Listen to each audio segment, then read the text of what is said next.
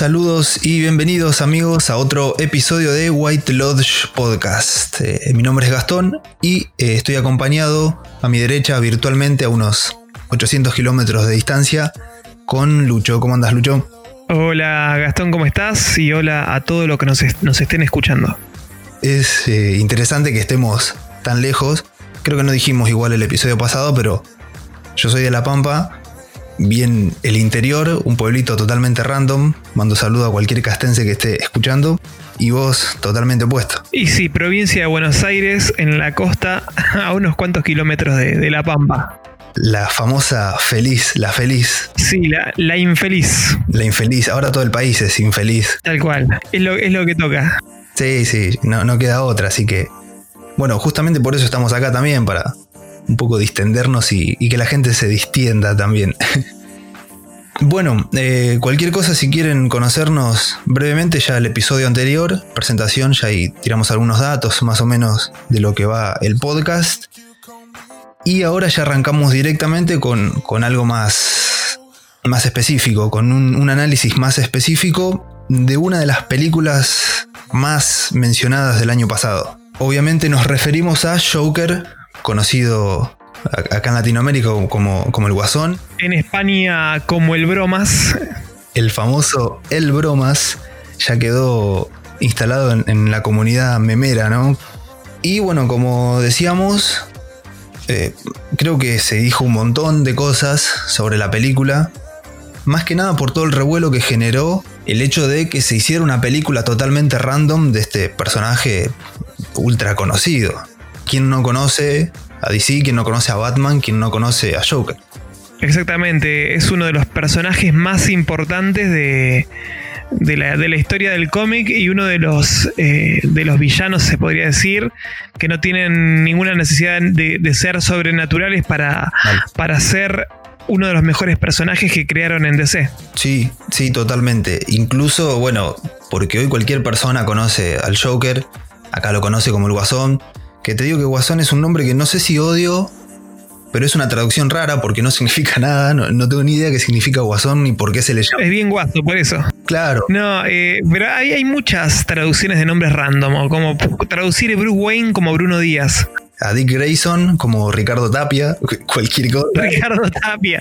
Eh, pasa que eh, era una época de, traducciones muy extrañas, o sea, eh, hasta las canciones les ponían, les ponían, qué sé yo, traducían una canción de los Beatles y le ponían un nombre cualquiera. Sí, es muy bizarro lo, que hacían, lo, lo, que hacían con las, con las traducciones en un montón de cosas. Pero bueno, decía que es un personaje que ya excede la cultura comiquera y, lo conoce cualquiera, lo puede conocer, ¿eh? Desde un chico, un padre, un abuelo, seguramente en algún lado lo vio. Esta película, la de Joker, eh, hay que separarla en dos cosas. Una es la adaptación comiquera, la del personaje, y otra es la película como tal, eh, digamos, cinematográficamente hablando. La adaptación comiquera, obviamente, está totalmente lejos de lo que es el personaje en los cómics. Creo que ninguna de las adaptaciones anteriores del Joker, principalmente la de Leto, que es una de las más horribles que pueda existir. ¿Hizo un Joker Leto? Ironía. Uh, se aclara que, era irónico. Esa es la pregunta. ¿Hizo de Joker Leto o, de qué hizo? ¿O es un payaso gángster? No sé, bueno. Hizo de payaso, no de Joker. Eso, hizo de payaso. Es una buena definición. Las diferentes encarnaciones de Joker en lo que es películas por ejemplo, una de las más conocidas, la de Jack Nicholson en Batman de, Barton, que por ahí es la más fiel, entre comillas. Después, eh, bueno, tenemos esta última, tenemos una que es recordada, pero que no es live action, que es la de Hamill en, la serie animada. Para muchos la mejor. Y eh, la serie animada y también toda la, la saga de Batman Arkham. Claro. Hizo el doblaje, el doblaje del Joker también, que es espectacular, es lo mejor. En televisión, por ejemplo, se trató de adaptar, entre comillas, en la serie de Gotham, también de una forma media, así como quien no quiere la cosa. A lo leto lo hicieron. Claro, es como que está ahí al límite. El, el, actor está muy bien, eh, toda la onda, pero le falta guion a la serie y producción y, y la, la, apariencia final. Yo no terminé de ver la serie, la verdad, no, no, vi mucho más de la segunda temporada, pero he visto capítulos sueltos, la, la verdad que no. Nada que ver. No, un desastre, el final. Sí, un desastre y ni hablemos de Batman. Bueno, no, no vamos a hablar porque si no vamos a entrar en... Batman con un signo de pregunta. Sigamos con Joker. Sí. Las adaptaciones siempre han sido medias. medio pelo, digamos, light. Muchas veces se nota más el Joker de los cómics.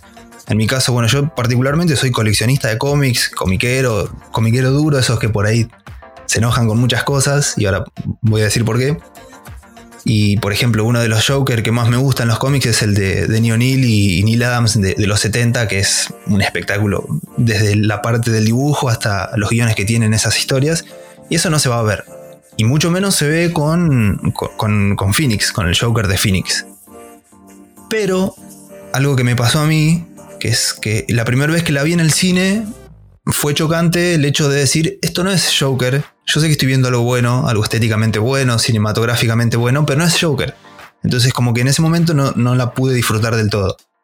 Pero después de ir viéndola, de verla dos, tres veces, revisar algunas escenas, eh, es otra cosa. Dejando de lado ese, ese choque que produce un personaje tan conocido, que, que no, no, esté tan bien adaptado, eh, se puede disfrutar mucho más. Y es a lo que vamos a apuntar hoy. Exactamente. Así que bueno, arrancamos con el análisis. Sí. Primero, bueno, de, de Joaquín Phoenix, eh, creo que no hay mucho que decir porque es un actor totalmente reconocido. El que no lo conoce de, de Gladiador, lo conoce de, de Signos, por ejemplo, con, con Shyamalan, con Her, gran película. Qué buena película esa Her también. La verdad que es una película que se la carga al hombro también, Joaquín. Una actuación de Phoenix que me encanta es en The Master, de, del grandísimo Paul Thomas Anderson, peliculón. Otro director que también creo que merece la pena dedicarle algún, algún tiempo. Muy, muy fuerte esa película, está, está, está, buena, sí, fuerte a nivel eh, emocional, vamos a decir. Sí, y aparte que el papel que hace ahí eh, Phoenix tiene como un, aire a, lo que hace después, ahora en, Joker. No, no nada que ver una cosa con otra, pero es como que toma algunas cositas de esa actuación. Un actor reconocido. Creo que de él no es que, uno decía, che, ¿nos sorprenderá Phoenix? No, porque ya no es sorpresa que, que sea buen actor. Ha tenido muy buenas actuaciones. Sí, tal cual. Eh, con Phoenix creo que fue uno de los pocos actores que han sido puestos en, en roles importantes y no han sido criticados salvajemente por, por el fandom.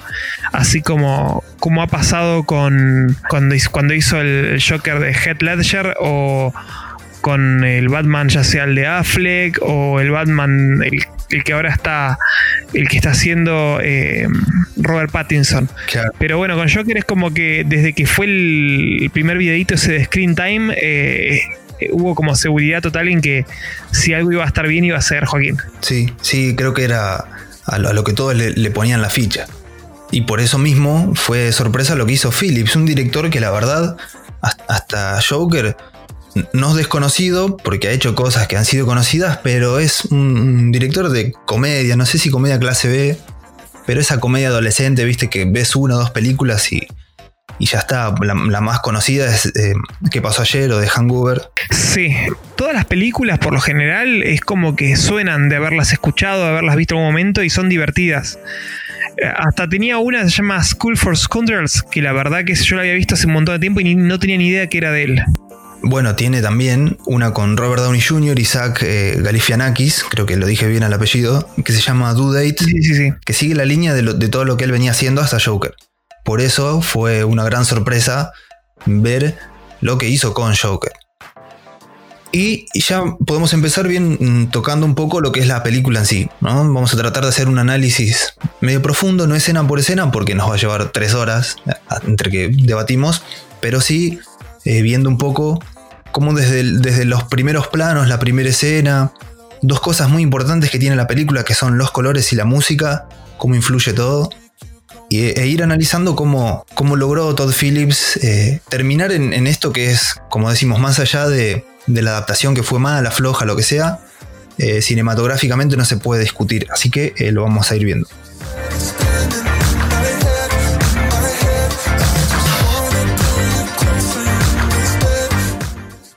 La primera escena ya de entrada eh, empieza hablando con la... Se escucha la radio de fondo, medio como una voz en off, pero es la radio, hablando de la basura de Gotham y, que las calles están mal y, demás. Y la cámara se va acercando a Arthur. Eh, lo vamos a mencionar como Arthur hasta el momento de la transformación que vamos a, ver más adelante. Se va acercando y ya de entrada está en una, en una posición que ya nos indica mucho de la película, porque está frente al espejo con todo lo que esto significa, el, tema del espejo, ¿no? Del doble, de un reflejo, encima se está maquillando. Esa dualidad que se va a ver durante la película, ya en la primera escena eh, se nota totalmente. Sí, eh, lo que se nota ya también es como que te, están plasmando de que es una persona muy insatisfecha consigo misma, insatisfecha con la vida, eh, roto, depresivo, todo eso te lo con, una, con un solo plano. Sí, siempre se dice que la primera escena y la última son, son dos momentos importantísimos en una película, la mayoría de las veces están conectados. Y aunque no estén conectados e, esas dos escenas, sí son momentos que tienen que impactar. Y acá lo hace, lo hace totalmente Todd Phillips. También eh, hace un uso muy... Eh, durante la primera parte de la película, eh, hace un uso muy efectivo de lo que son los primeros planos en los que te va demostrando con, sin, necesidad de decirte nada cuáles son todos los, mambos que tiene el personaje, el personaje de Arthur Fleck. Tal cual. Como después de tal escena que se está riendo solo, se ríe, se ríe, se atraganta, se ríe. En esta primera escena, tipo como que quiere improvisar esa risa que, no siente porque se hace la mueca con, con los dedos. Y bueno, él es como que quiere, quiere verse feliz, pero, pero no, no lo logra, así que también es algo que se nota enseguida. Y de ahí ya eh, entra la película a una parte que, es esencial, que decíamos que es el tema de la música. Porque la escena que sigue ahí es eh, la que él está fuera con el cartel y, pasan los chicos y, lo roban. Un poco como que él estaba escuchando que las calles estaban mal, que, la basura, que esto, que el otro. Y no hizo más que salir afuera, que, ir al, trabajo a trabajar y ya lo vive en carne propia. Entonces, acá entra en juego lo que decíamos la música. ¿Por qué? Porque en esa escena, la escena de la persecución que los va corriendo, que le roban el cartel, qué sé yo, hasta que le pegan, le pegan y lo dejan tirado en el callejón. También una escena muy simbólica porque el callejón en, lo que es Batman, la historia de Batman tiene, tiene mucho peso. Y en ese momento es, el momento exacto en donde cambia la música y entra un tema que, que está a cargo de Hildur Gudnadottir. Es, eh, la pronunciación te la debo. Islandesa, no sé, por el apellido. Bueno, este tema que tiene una particularidad muy especial. La música en las películas ya de por sí tiene mucha influencia, pero esta en particular tiene algo que, otras no tienen. La banda sonora en general de la película, que se hizo eh, sin que se haya filmado ninguna escena. La música se compuso sobre el guion solamente. Tal cual. Y en particular este tema, el tema que identifica a Joker, a Arthur, que por ahí si no pasa nada a lo mejor lo van a estar escuchando de fondo porque con, el tema del copyright y demás, eh, bueno, no sabemos, esto va a estar en diferentes canales, pero por ahí lo, van a estar escuchando. La particularidad que tiene, bueno, vos, vos sabés más de música. Ella es violonchelista, eh, Hildur. Es islandesa, lo habías dicho bien. También hizo la música del Renacido, eh, hizo tanto de Prisoners como de Arrival que son películas que, tienen una, música zarpada. Muy importante también la música. También, sí. Eh, la verdad que el, trabajo que hace con, la música en los momentos que, la banda sonora empieza a destacar, usa motivos muy, muy cortos sumado a, las canciones elegidas de, Sinatra, entre otros, que son un espectáculo, la verdad. Eh, la música es muy percusiva, eso también. Se escuchan constantemente timbales como marcando casi como si fuera un pulso, un latido eh, sanguíneo, más que eh, salvaje se podría decir. Es como que evoca un poco eso. Y todo esto ya se da, estamos diciendo, en las primeras escenas. Esto no, no va más de 5 o 10 minutos de película. Por eso decimos la importancia de a veces ver, volver a ver, revisar lo que es una película, porque son cosas que a veces de entrada no estamos acostumbrados a hacer, o sí, pero muchas veces no nos damos cuenta de esto.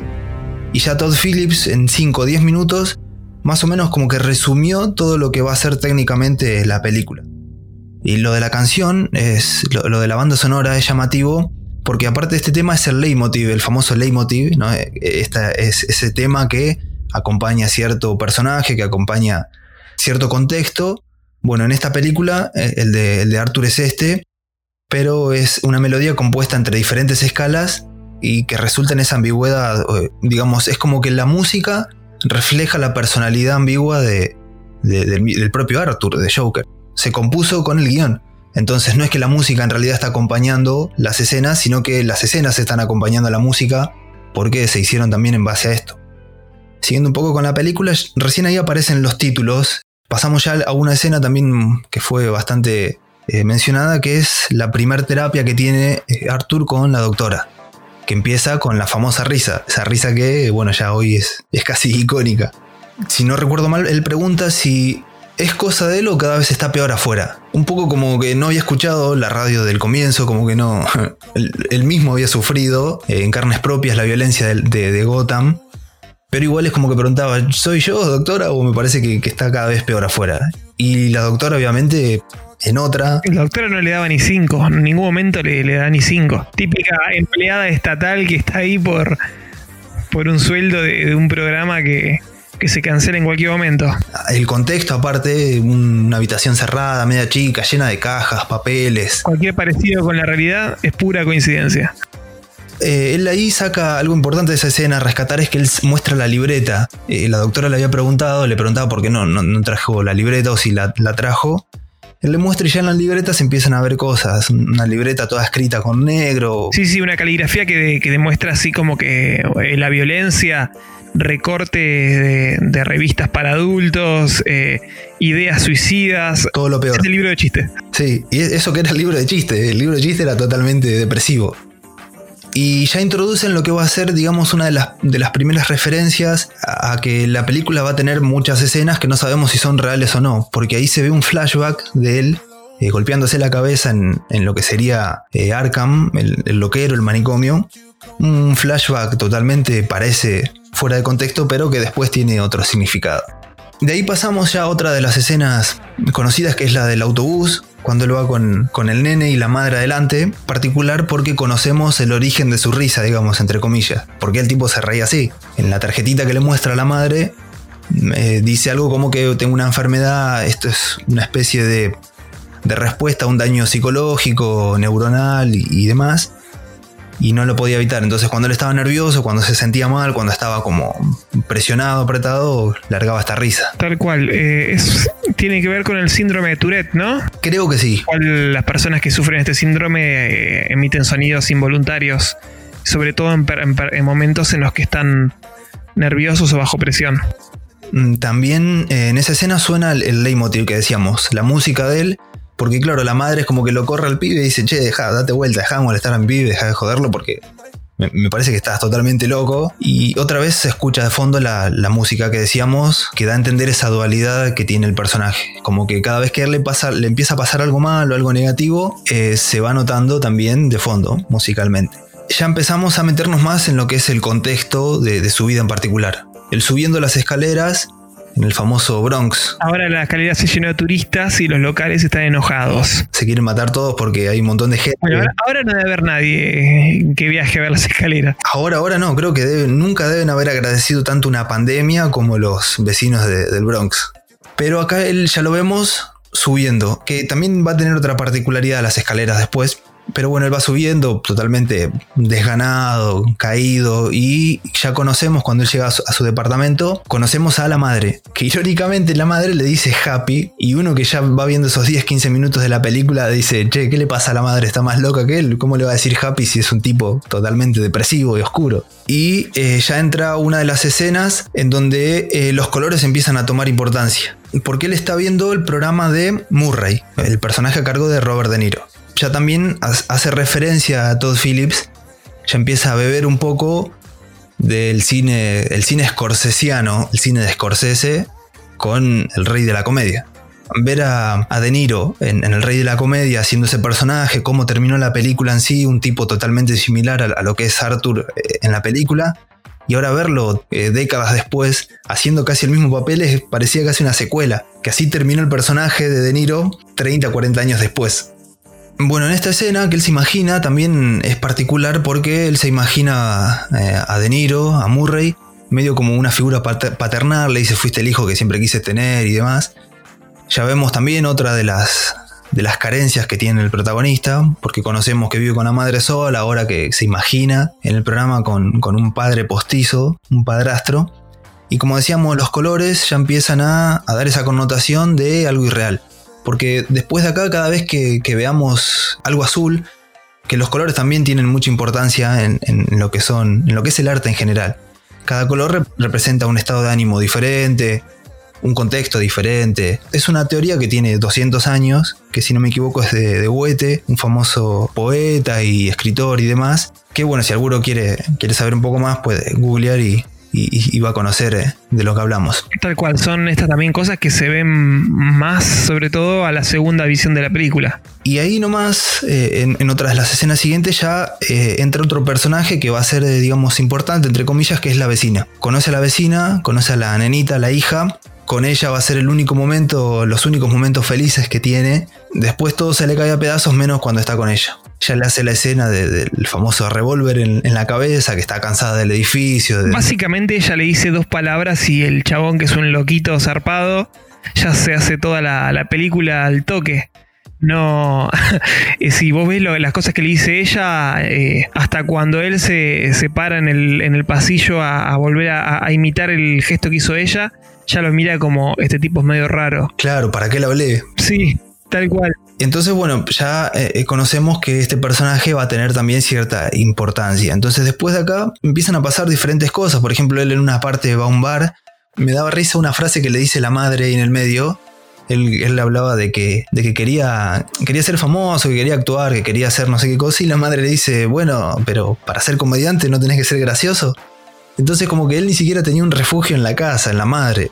Era un tipo que, le venían pálidas una tras de otra. No tenía ni un respiro. Me, da risa la situación de que el tipo es como que en esa escena es como que va haciendo un zoom a él y la gente se ríe, pero él se ríe solamente como para parecer que, está en sintonía con los demás, pero no es una risa real tampoco, no se está divirtiendo de los chistes, sino que el, tipo es como que nunca entendió lo que es el humor del resto de los humanos. Pasa en el trabajo cuando el compañero le hace el chiste al, enano, eh, él se va riendo de forma exagerada y después se pone totalmente serio, como que no estaba riéndose en absoluto. Sí, no, aparte que es él siempre como que iba a contratiempo. Aparte la misma cámara que lo enfoca en el medio, eh, digamos, toda la atención está sobre él. Y lo que decías vos, es como que todo totalmente a destiempo. Entonces ahí otra vez es como que él se imagina, tiene una escena con, la vecina, como, como que va, va agarrando afinidad, va teniendo más afinidad con ella. Y viene otra de las escenas también, que es eh, bastante recordada, que es la de la pistola. Él antes en el trabajo, un compañero le, había dado una, pistola porque se había enterado lo del cartel del principio, como que le dicen, quédate con esto. Y Arturo le dice, che, pero mira que yo estoy mal mentalmente, no, me puedes dar una pistola, un revólver. después ya el tipo es como se obsesiona con la pistola, cuando empieza a bailar. bueno, y esa escena se ha tomado mucho también la, la escena de él tiene dos cosas. Una, una parte negativa que fue lo que, lo que surgió todo después, que dice, che, esto quiere, quiere copiar a Taxi Driver. Eh, sí, tiene cosas de, Taxi Driver. Eh, no es necesario ver Taxi Driver ni toda la filmografía de Scorsese para entender esta película. Si te bancas esta, te vas a poder bancar una de Scorsese. Sí, aparte que es, es una reversión que hizo Todd Phillips en el buen sentido. Es, es un buen choreo lo que hizo. Él no, no, no te está diciendo, che, tenés que ver tales y tales películas para entender esto. Oh, mira que es una obra maestra. Es una buena película, no hizo una masterpiece. Claro, aparte que él, él trató de tomar cosas. Eh, no, es necesario conocer El Rey de la Comedia y Taxi Driver para disfrutarlo más. Si las conoces, vas a entender que él no está, no está, no está haciendo un choreo descarado de escenas. No tiene nada que ver una cosa con otra más allá de las similitudes. Siempre uno va a hacer algo que a lo mejor ya se vio en, otra, en otro lado. Pero bueno, esa escena en particular medio como que dice, le, le quiere copiar a Taxi Driver, pero bueno, nada que ver. La parte positiva de, la escena, de él bailando con la pistola, es como que ya empezamos a ver también esa famosa danza que él, va haciendo durante toda la película. Incluso en esta escena, la cámara lo toma con un plano contrapicado, que, es el plano que se toma desde abajo, un poco para enaltecer la figura de, del protagonista del plano. Entonces él como que se ve más grande, más poderoso y refleja un poco esto. Sí, sí, sí, él, se engrandece, o sea, o se empodera, vamos a decir, a través de, del contacto con un arma de, con la capacidad de asesinar personas. Ya es la primera referencia a eso, justamente a la violencia que, el personaje eh, desea, pero que todavía no, no mostró del todo.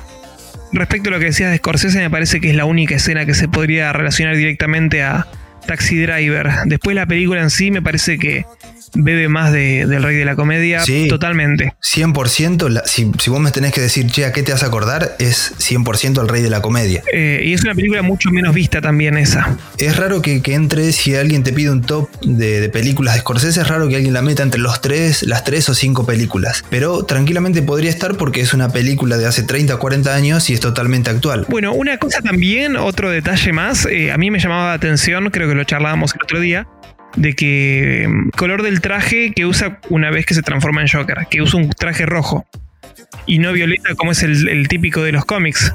Pero si vos te fijas, el personaje eh, en varios de los pósters del Rey de la Comedia, eh, el personaje Rupert era, ¿no? Sí. Eh, está vestido con el traje rojo, o sea que otra, otra guiño más. Tal cual. Es, es como que se inspiró mucho en, en esta película, en el personaje en sí, porque el personaje de De Niro, eh, Rupert en, El Rey de la Comedia, tiene momentos que son totalmente vergonzosos, da vergüenza ajena, por ejemplo, cuando está en la casa, que se, autoinvita a pasar el fin de semana en la casa de, del famoso presentador. Eh, uno se quiere esconder abajo de la cama cuando ve esa escena y decís, no puede ser, no puede ser que alguien haga esto. Y eh, es también, son, son cosas que va, va tomando Todd Phillips para, para el personaje de, Arthur, que es como que constantemente también está pasando vergüenza de una forma u otra. Y bueno, ya entramos en, en una escena que ya empieza a hacer quiebre en lo que es el personaje de él. Porque bueno, él después de, de que ya tiene la, el revólver, el arma, él va a hacer una presentación en un hospital encima, se le cae la pistola y ya directamente en el trabajo le dicen, bueno, mira, flaco, Primero te roban el cartel, que me parece medio raro, te, te, lo golpean en la cara. Llevas una pistola a un hospital, ya está. Tómatela al trabajo y. Con un bombo de boca arriba de un mueble. El bombo de boca, el famoso bombo de boquita. Eso creo que le dio el toque esencial a la escena. ¿Quién llevaba una pistola para bailarle a, a nenes con cáncer? Sí, que encima dice es parte de, del show, del espectáculo, pero creo que es peor todavía decir que parte del espectáculo es tener una pistola, ¿viste? Es, es totalmente irreal. Entonces, bueno, ahí ya es como que empieza la decadencia. Eh, llegamos al momento de, del subte, del tren. Como decías vos, es como que ella empezó a sentir esa atracción por la violencia y explota justamente la escena, la del subte, la del tren. Sí, es interesante que también te lo...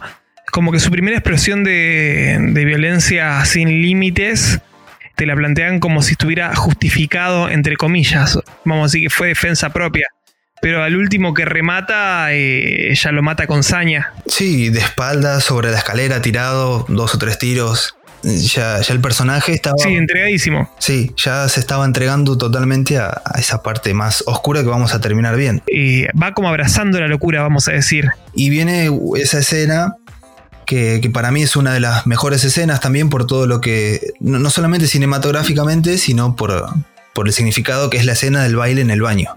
Eh, hay algunos puntos en los que la, la, banda sonora brilla. Por ejemplo, es la escena del, ba del, baile del baño. En esa parte hasta se escucha un coro, que en casi toda, toda la película no se escucha música coral.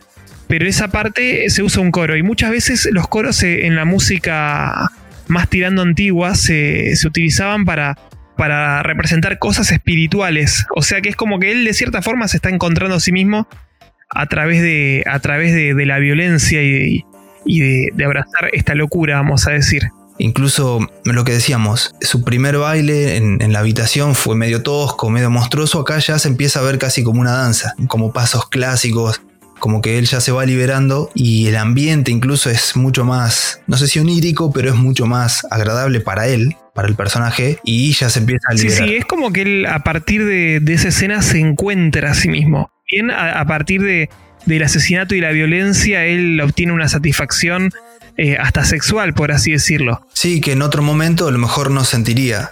Incluso es como que él mismo se presenta en el baño, porque también vemos de fondo el espejo, lo que decíamos al principio. Otra vez entra en juego esto del doble, que, se refleja, que, que, no es del todo cierto. Entonces como que él mismo, eh, en, en, una parte hace como un movimiento presentándose, es como que él mismo se presenta a su reflejo y dice, bueno, yo soy Arthur, pero acá te estoy presentando a alguien más. Y ese alguien más, obviamente, es mucho más oscuro de lo que, de lo que él era en realidad. Exactamente. Bueno, ya después de acá empieza a tomar un poco de importancia eh, Wayne, que sería el, padre del futuro Batman. Ya la madre iba dando indicios como que Wayne era una persona buena, que algo raro, una relación rara tenía la madre que parecía totalmente irreal porque no era más que una persona. Interesante también cómo lo, cómo lo caracterizaron a Thomas Wayne, que en los cómics siempre es como básicamente los ideales de, Batman, pero el padre. Siempre, siempre retratado como un tipo buenazo, eh, un médico del pueblo, y acá es un millonario prepotente, muy al estilo Trump, provocador. Directamente le dice a la gente, porque habla en una entrevista, está hablando de los asesinatos, las tres personas que mató Arthur eran empleados de Wayne. Él ya directamente en la entrevista que le hacen a Thomas no tiene ningún problema en decirle, mira, son todos unos payasos.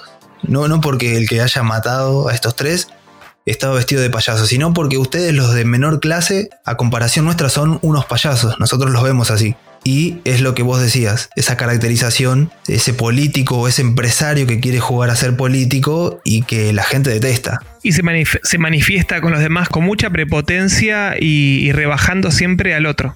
Claro, es como que se van entrelazando las historias de Wayne, de la madre, de él, porque él llega a la casa y encuentra una carta que supuestamente la madre le iba a enviar a Thomas Wayne diciendo que Arthur es el hijo. En realidad, no es Arthur Fleck, es Arthur Wayne.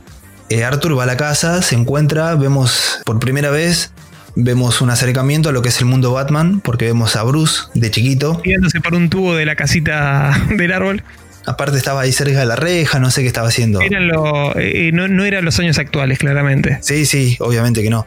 Pero era un Bruce medio raro ya, porque se supone que Bruce cambió la personalidad después de que mataron a los padres, pero acá era como que ya estaba medio. Un loquito, un loquito así bailando y haciéndose el, copado metiéndose la mano en la boca, no creo que fuera muy agradable. No, ni ahí. Aparte que la escena es violenta en muchos aspectos, porque lo que para Arthur es divertido, ya, ya nos dimos cuenta de entrada en la libreta de los chistes de él que no es nada divertido. Y aparte termina la escena agarrándose ahí, entra en escena Alfred y surge esa situación violenta porque Alfred le dice, ¿qué hace? ¿Quién es este tipo acá? No, le dice, yo soy el hijo de Wayne, de Thomas Wayne. Que Arthur lo agarra de la cabeza, que medio como que lo amenaza y demás. Y es como que ya, ya la violencia ya se está instalando en él, escena en escena.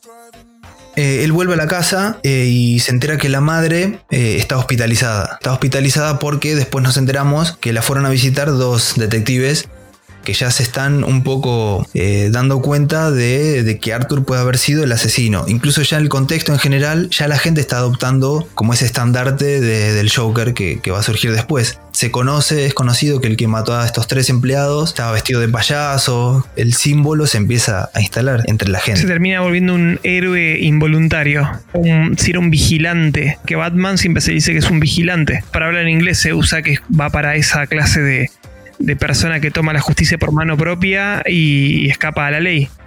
O sea que por ahí hay un paralelismo también. La representación de, la clase media baja, el payaso que, asesinó. El payaso que mató a estos tres, estos tres que están en otro nivel social. Y, lo peor es que no tanto que haya sido un payaso, sino que esto llegó hasta el propio Thomas Wayne. Entonces como que la gente dice, bueno, si, si le tocó, si, si llegó a tocar a Thomas Wayne, entonces es algo que nosotros también tenemos que hacer.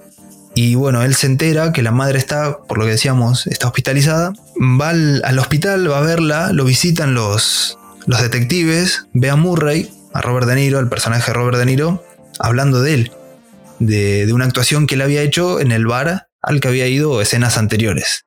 Y él se empieza a ver eh, como diciendo, salí en lo logré, pero en realidad lo que estaba haciendo Murray era reírse de él, lo, lo que hizo toda la gente que lo rodeaba después de, ese momento en que él se da cuenta que, en realidad no se hizo famoso por, ser gracioso, sino por ser una burla, toda la gente lo conoce ya por eso, es como que él directamente dice, bueno, ya está, estoy harto, voy a tener que hacer algo por mí mismo. Y va al teatro, eh, va a enfrentar a propio Thomas Wayne. Eh, hay una escena particular porque están todos manifestando afuera y automáticamente entra medio que se infiltra al teatro y adentro están todos los ricachones, los de plata, viendo una película de, de Chaplin, creo que es Modern Times, todos riéndose como si fuera otro mundo aparte. Y él medio como que, está ahí también divirtiéndose, pero claramente no encaja. y tiene el encuentro con Thomas Wayne en, el baño. Un tanto random como el chabón entró por una puertita de servicio y, estaba todo bien. Ya, estaba, ya un saquito y ya estaba, nadie lo. Estaba en modo Hitman. Fue medio random, pero bueno, se metió. Al toque filtrado, ya fue. En, la escena que, tiene con Thomas Wayne, que él medio como que lo enfrenta, digamos, de, buena forma en primero, papá soy yo, y Thomas Wayne, y en otra y le dice, bueno, ni a palo sos mi hijo, y es como que él ahí ya directamente se saca y dice, no puede ser, no puede ser que mi, que mi, vieja esté loca, el loco soy yo, pero pero de mi vieja no te lo creo. Y bueno, ahí ya Arthur eh, ya vuelve, vuelve a la casa ya totalmente cambiado, digamos. Y está esa famosa escena en la que lo vemos a través de una ventanita metiéndose en la heladera. Esa escena es muy interesante como ya lo habíamos charlado, es como, casi como, como que está casi definido el personaje, pero eh, como si se metiera, vamos a decir, una oruga en un capullo para, para seguir gestándose una cosa así. El, el chabón metiéndose dentro de una heladera. Sí, ya es como que necesitaba alivio de la forma que sea. Ya no lo encontraba en ninguna parte y como que ya eso fue lo más extremo que podía hacer. Tal cual. Entonces de ahí ya con los datos de que, bueno, no, el padre no es Thomas Wayne, que, la madre está loca, encima le dicen que él es adoptado. Adoptado y, y las cosas que le pasaron. Y claro, justamente eso. Él después del encuentro con Thomas Wayne, que, pasa también la escena de, la heladera, él, él, va al hospital, que acá Arkham es un hospital, y empieza a ver los archivos de la madre, porque quiere saber si es verdad, si es verdad que es adoptado, que, la madre está loca, que le pasaron un montón de cosas y lo, que se entera es tremendo, lo que le había pasado en la infancia. De ahí se puede ver también un poquito de, dónde surge su, trauma que lo, que lo condujo a, esta, a estos padecimientos que tiene después. Si son realmente una locura o es una, o sea, una locura que él ya traía de antes o es un abuso tan grande que él quedó tocado a partir de ahí creo que automáticamente pasa a odiar a su madre. Incluso hay una escena ahí que está en las escaleras leyendo el archivo, que, se lo había robado, se golpea la cabeza contra la reja, eh, ya violento totalmente, y va directo a la casa de la vecina. Y es la revelación de que todas las escenas, todos los momentos que él tuvo con la vecina, los momentos en los que era feliz, no pasaron, no existieron, la vecina no lo registra. Sí, fue totalmente un invento de su cabeza. A mí me gustó el hecho de que él se hubiera imaginado todo, porque la verdad que cuando la vi la primera vez, digo, estaba viendo en el cine, digo, pero como un tipo que parece que cada vez le, funciona por el lado del amor, viste, aparte era como muy truchazo como el chabón se metía a la casa de la vecina, viste, a una, de una a darle un beso y, y todo bien, la correspondía, la mina lo apoyaba cuando él se le imagina eh, en el kiosco de diarios ella dice, alguien tenía que hacer esto, que maten a todos los políticos, qué sé yo, a todos los cachones. Es como que e, eso es como que venía haciendo ruido y de repente ahí te cierra todo de que era una flasheada total de él. Sí, incluso eh, creo que si hay una escena que para mí está de más, creo que para vos también, es que en una parte se muestra, se, muestran los momentos que él pasó con la vecina, se, los, se vuelven a ver, pero solo, él solo. Sí, fue innecesario. Porque incluso está, bien coordinado con la música, todo. Está, bien ejecutada la escena, pero si no te la mostraban y no te lo contaban, hubiera sido mejor porque uno hubiera tenido que pensar, ah, mira, esa parte no estaba ahí. Ah, él estaba solo, pero bueno, todo te lo quiso tirar por la cara. Sí, tal cual.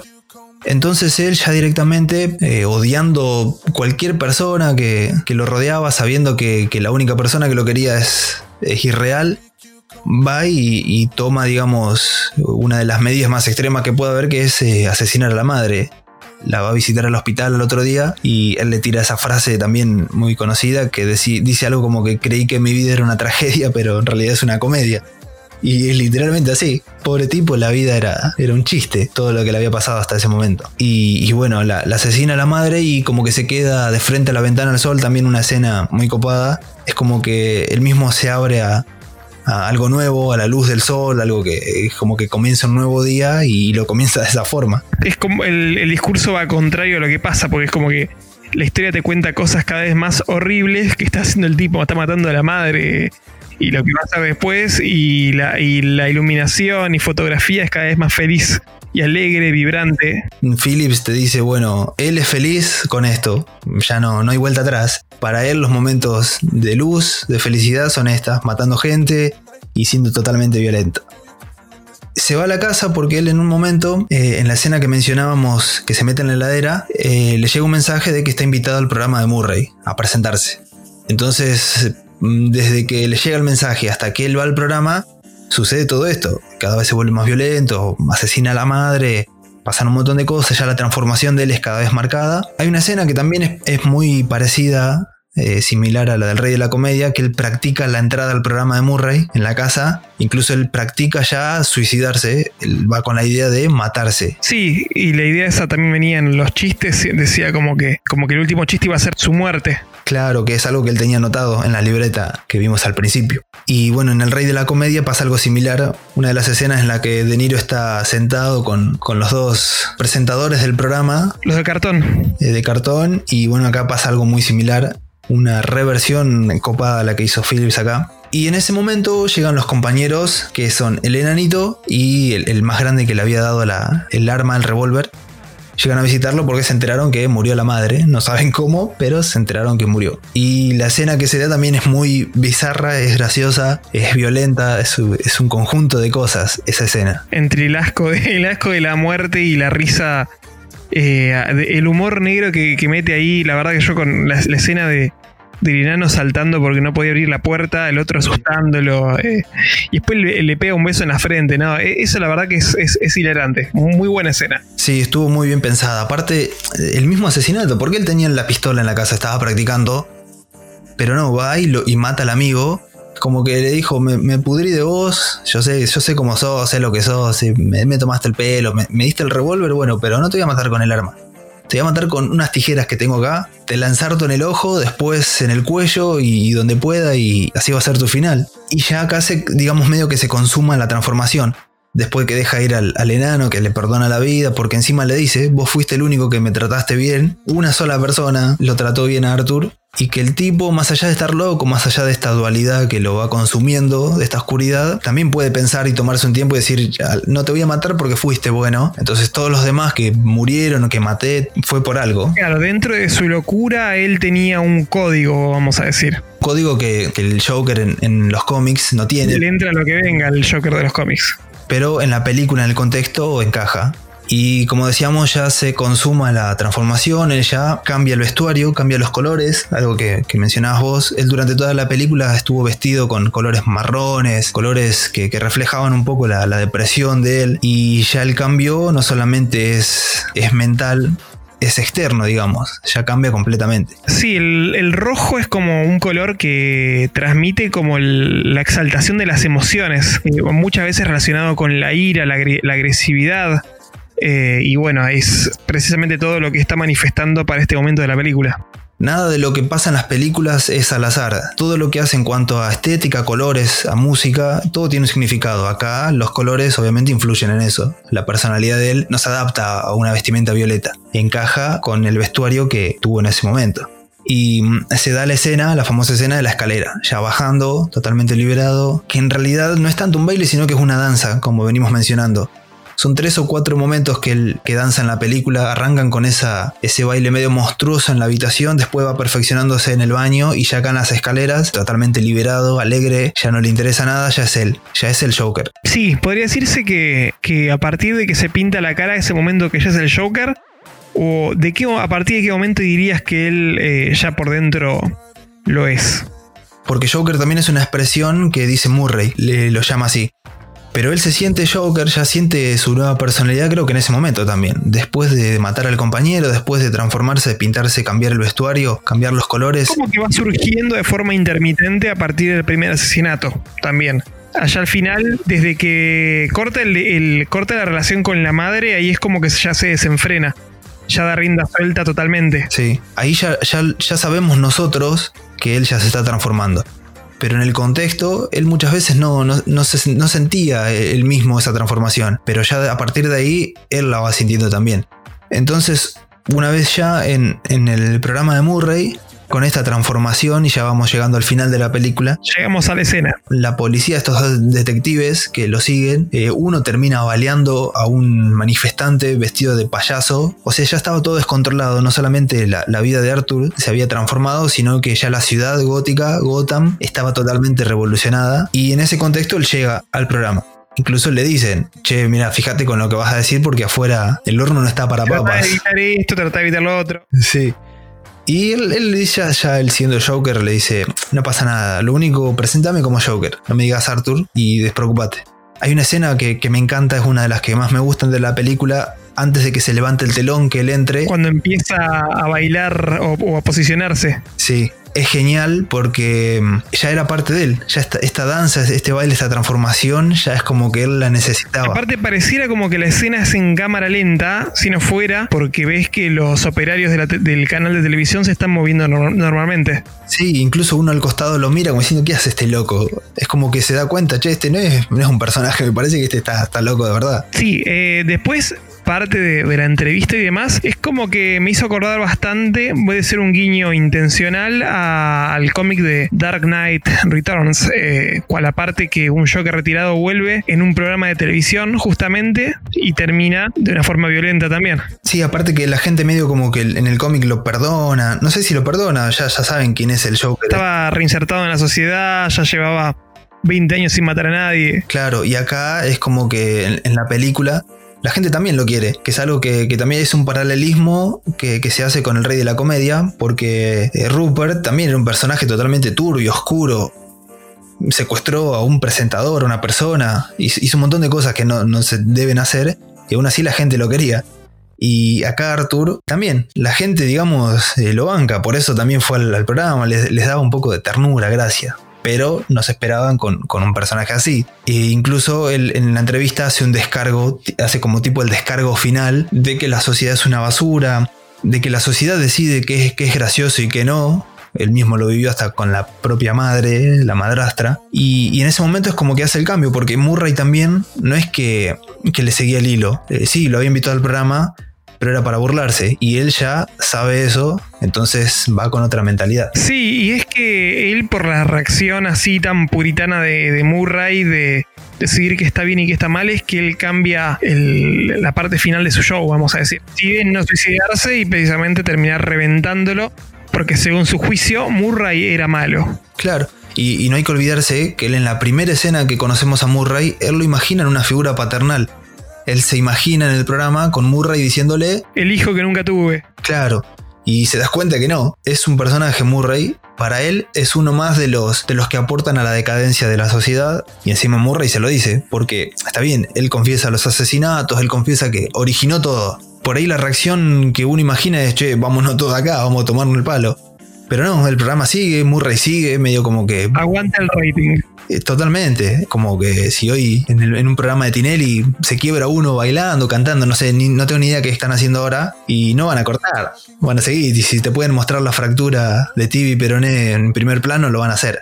Y esto es lo que hizo Murray y obviamente ya en la personalidad de Joker él se da cuenta. tipo para ese momento ya no estaba más medicado, va recuperando más lucidez también a medida que pasa la película, lucidez que no es una lucidez normal. Y que también eh, la risa cada vez es menor, ya no, no existe prácticamente, entonces nos damos cuenta que acompañaba a Arthur, pero no a Joker. Empieza a disminuir a partir de cierta parte de la película la cantidad de risas involuntarias y bueno, empieza a disfrutar realmente por primera vez. Claro. Y llegamos al final. Para muchos dicen que eh, la película solamente vale los últimos 10-15 minutos, que no coincido. Incluso como venimos hablando hace una hora, desde la primera escena la película te muestra que es buena y que está bien pensada. Pero en particular el final es, es muy bueno. Ese final la policía llevándoselo, bueno, se, se arma ya la, la ciudad, está totalmente prendida a fuego, la gente haciendo de todo Con la afuera. canción, la canción esta White Room de, de la banda Cream. Sí, ya, ya el contexto está totalmente sacado. Eh, él se lo lleva a la policía, lo choca una ambulancia manejada por un payaso, ya lo que veníamos diciendo, el símbolo del payaso, el símbolo de la máscara de, de este tipo de héroe, Ya empieza a trascenderlo. ya, ya está, ya, ya lo excede a él. Porque él no quería crear eso, pero lo crea. Y el final es, es muy llamativo. Él nace ya, Joker nace, que se dibuja la, la famosa sonrisa con, con la sangre.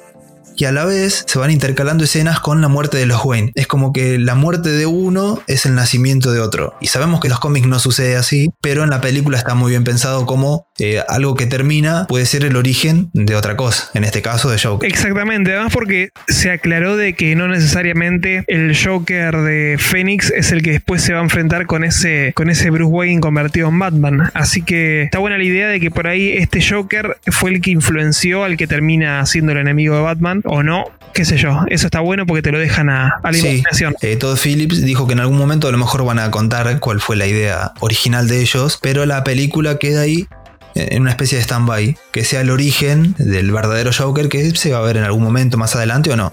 Ahora bueno, que, no se sabe qué, van a hacer, si en algún momento van a unir los universos y demás, pero eh, queda ahí. Y eh, la última escena es la de ella medio en el futuro. No sabemos si es en el futuro o, fue todo un flashback, porque es la escena del famoso, no lo entenderías, que él está hablando con la doctora ya internado en el, en el hospital. La primera vez que se ríe de verdad, según Todd Phillips, ¿no? Tal cual, esa fue la única risa genuina de, Arthur en toda la película, o en toda su vida. Eh, es interesante esta escena porque es como que nos dice que todo lo que vimos anteriormente en esas dos horas puede haber pasado o no. No sabemos si el verdadero chiste, la verdadera broma fue para nosotros, para el espectador, si todo lo que vimos fue solamente una historia que, pasó o que así la recuerda Arthur. También eso queda ahí en, veremos. Lo que creo es una teoría, vamos a decir, personal, que todo lo que te muestran a través de una pantalla de televisión eh, es real. O sea, hay cosas que sí o sí pasaron, que es primero que transmitieran sus chistes malos en el programa de Murray y el asesinato eso sí ocurrió. Después el resto pueden ser detalles con, mal contados a propósito por él. Y de esa forma también se oculta el origen del Joker y hace una relación más comiquera, vamos a decirle. Sí, porque en realidad más allá de, algún origen que le hayan dado, el por ir más famoso es el de, el de Barton, nadie sabe en realidad cómo, cómo existió, cómo, cómo se generó este villano Joker, esta personalidad. Un concepto totalmente diferente al de, de Killing Joke que en ese cómic es como que decía que un mal día puede afectar a una persona, tanto a, Bruce para convertirse en Batman y al Joker para convertirse en lo que es. Acá en realidad es una mala vida, ¿no? Estamos otro, otro rumbo totalmente diferente. Terminó siendo un emblema para, para la delincuencia, para el crimen. Y tiene sentido, también tiene, tiene mucho sentido. Excelente, entonces, hacemos valoraciones, Gasti. Yo creo que la, tengo que dividir en dos. La parte de adaptación de personaje no es buena, pero no por eso quiere decir que sea mala película. Al contrario, todo lo contrario para mí, termina siendo una de las mejores películas del 2019. Cinematográficamente hablando, tiene muchas cosas buenas, muchísimas. Eh, me, me gustó mucho. ¿Puntaje de 1 al 10? Y es difícil puntuar, pero estrictamente como película, digamos, eh, como cine, yo creo que tranquilamente es un 8, un 8 y medio. Sí, yo le pondría más o menos también así, un 8, 8.50, sin compararla a, otras películas, claramente. Es por ahí un poquito de lastre pensar la, idea de que siempre va a ser comparada al cine de Scorsese. Pero bueno, es lo, es lo que es y podemos agradecer de que el año pasado tuvimos una película buena tras otra. Sí, pero igualmente esa comparación eh, la hace por ahí uno personalmente, pero la película se vale por sí misma. Si, como dijimos hoy, si uno no conoce a Scorsese, si no vio ninguna película, eh, la puede disfrutar tranquilamente y es buena película igual. Ahora está por verse si va a superar la barrera del tiempo y ser recordada. Sí, yo creo que sí, porque hoy también mucho, mucha gente que supuestamente sabe de cine y lo único que te critica es eh, la historia. No, Joker es la, historia de una persona que se volvió loca de formas medias raras. No es ni parecido a los cómics y demás. Pero de cine no te hablan. Entonces es como que la valoran solamente por la historia. Pero y, la parte cinematográfica, que es la mejor, que es buenísima, ¿qué, pasa? Entonces yo creo que por esa parte ya se instaló como una, una, buena película. De escenas que van a ser recordadas. Sí, tiene escenas de, muy alto cine que la verdad que, que rompen un poco el molde de lo que veníamos viendo. Así que bueno. Esta ha sido la primera review de White Lodge. Sí. Como verán, los episodios tal vez sean de, esta duración, un poco menos, pero la idea es, cuando analicemos una película en particular, un género en particular, eh, eh, ser más o menos específicos, no escena por escena, pero hacer algo parecido a lo que hicimos hoy.